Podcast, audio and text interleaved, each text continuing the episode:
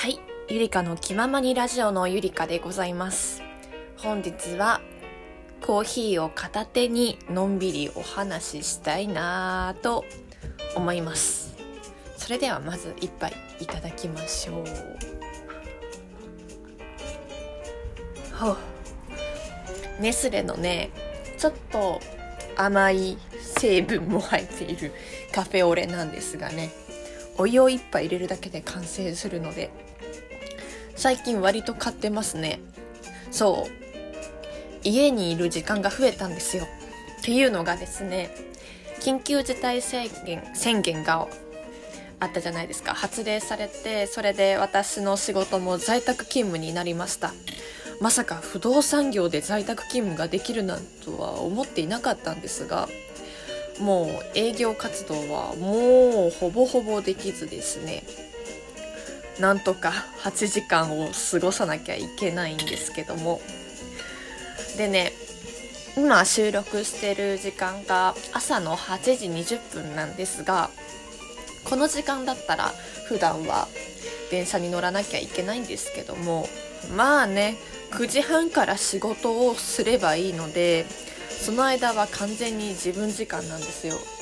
ちょっと音楽が激しめになってきたね。そうそんな感じでね今日も。まあラジオもまたまた 久々になってしまったんですが皆様お久しぶりでございます。そうラジオといえば私の休日って基本的にピアノに通ったりとかあとはラジオの収録とか声の練習とかもあったんですがそれ全部なくなってしまいましてゴールデンウィークまでマジで暇な人生を送っているところです。どうしたもんかって感じですけどね。私も住んでいるところが東京ですし通っているところも虎ノ門とか霞が関とかその辺なのでもろもろかぶるんですね。危ないところとよく言われるところで。でね最近なんかも西新橋での病院だったかな。でねコロナウイルスの感染者が出ましたとか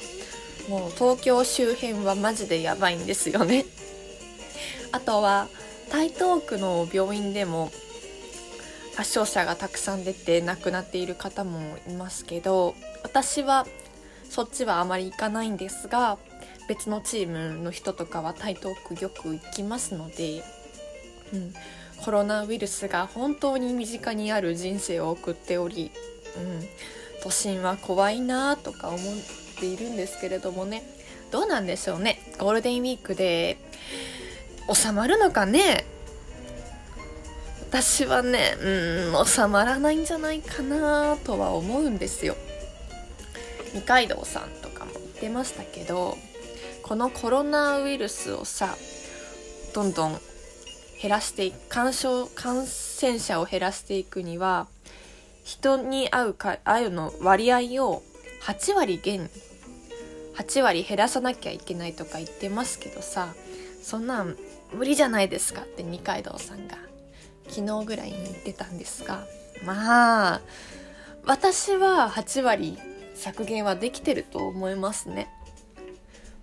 まあずっと家いるもん。会社にも人もいないし会社行かないしお客様とも全然会ってないからね。そんな状態で。でも周りとかは出勤する人もいるみたいで私は最近は朝の電車とかも全然乗ってないんですけどね。ツイッターとかで満員電車って調べると JR の品川駅とかはすんごい人で溢れてるみたいでこういう時って休める仕事休めない仕事ってどうしても出てくるんだなって思います。休めない仕事だとインフラ系とかさあとは食品系なのかなスーパーとかそういう感じが挙げられると思うんですがインフラ系は多分ねいろんな災害とかこういう緊急事態には強い職業なんだなって思いますね。スーパーも同様なのかな。どうしても人が使わなきゃいけない必需品っていうことなのでなんとか確保しなきゃいけないからずっとなくならない仕事なのでまあ安定っちゃ安定なのかなとは思いましたね。だから観光業とかホテル業とかも今すごい打撃受けてるじゃないですか。HIS の社員とかも一時帰宅みたいですよ今は。っていう感じで娯楽系っていうのはこういう緊急事態にめっぽう弱いんだなっていうのは改めて思いました。不動産もどうなのかな？まあ人にとっちゃ必要なものですし暮らしを支える意味では必要なものでしょうけど溢れてるからね周りに。不動産業が。うん。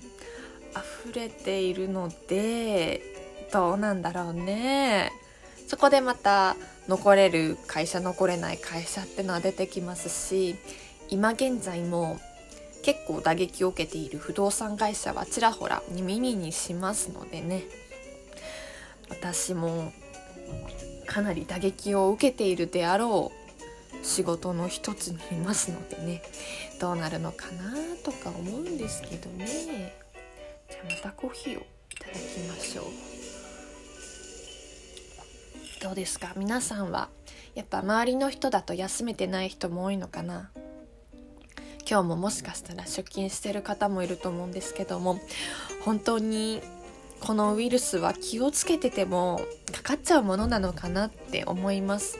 いろんな対策をしてマスクであったり消毒とかさしていても密集空間にいればそりゃ当たり前よかかってしまうよっていうことで満員電車ですよ。不可抗力ですよね。会社がちゃんと対策をしてくれないとさまあ会社もそうだし国もそうだね。対策してくれないと絶対かかっちゃうからね。本気で止めるならさ、うん、日本はロックダウンできないとか言いますけどちゃんとピシッと止めないと、うん、経済は二の次なんじゃないかなって思います。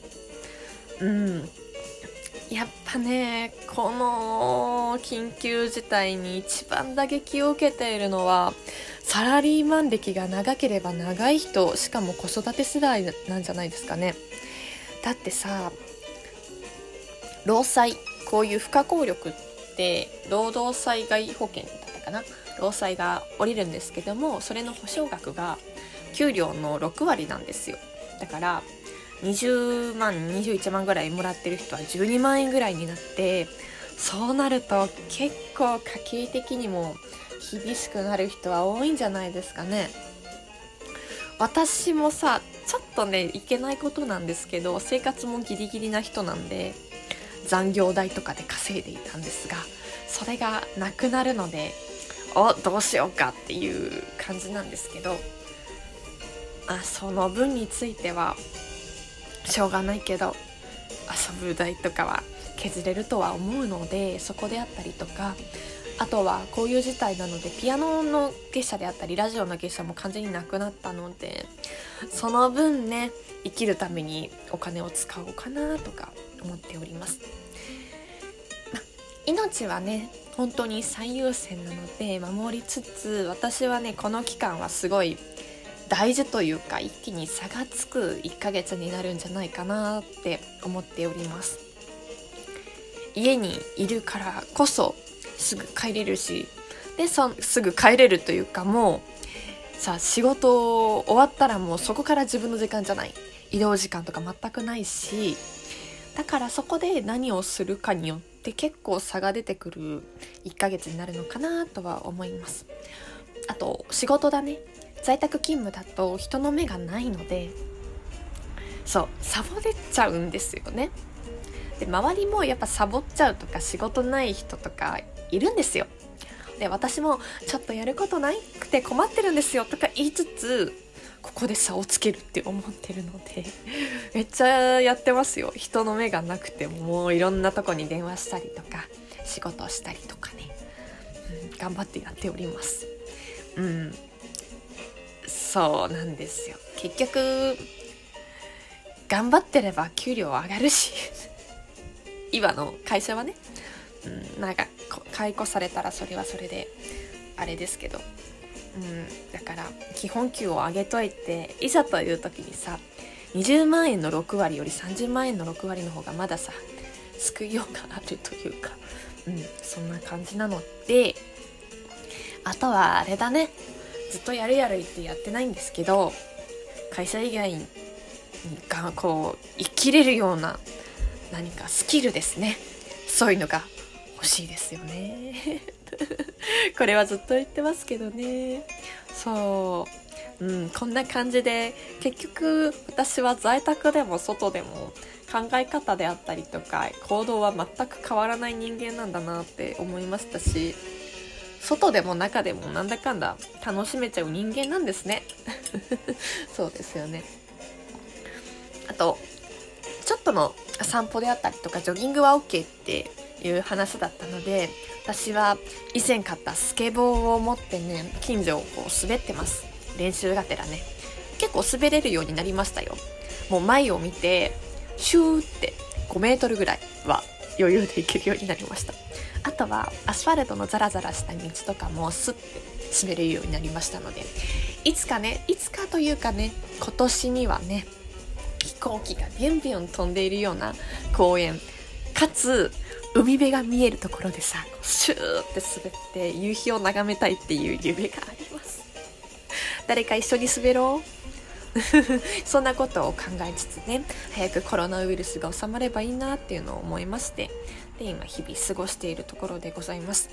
コロナうつとか言われるけど逆にさコロナに目を行き過ぎてるからうつになるのであって新しいことやってみたりとかするとね、ワクワクするのかなとか思います。こんな日常でも楽しく過ごしましょう。それでは聞いてくれてありがとうございました。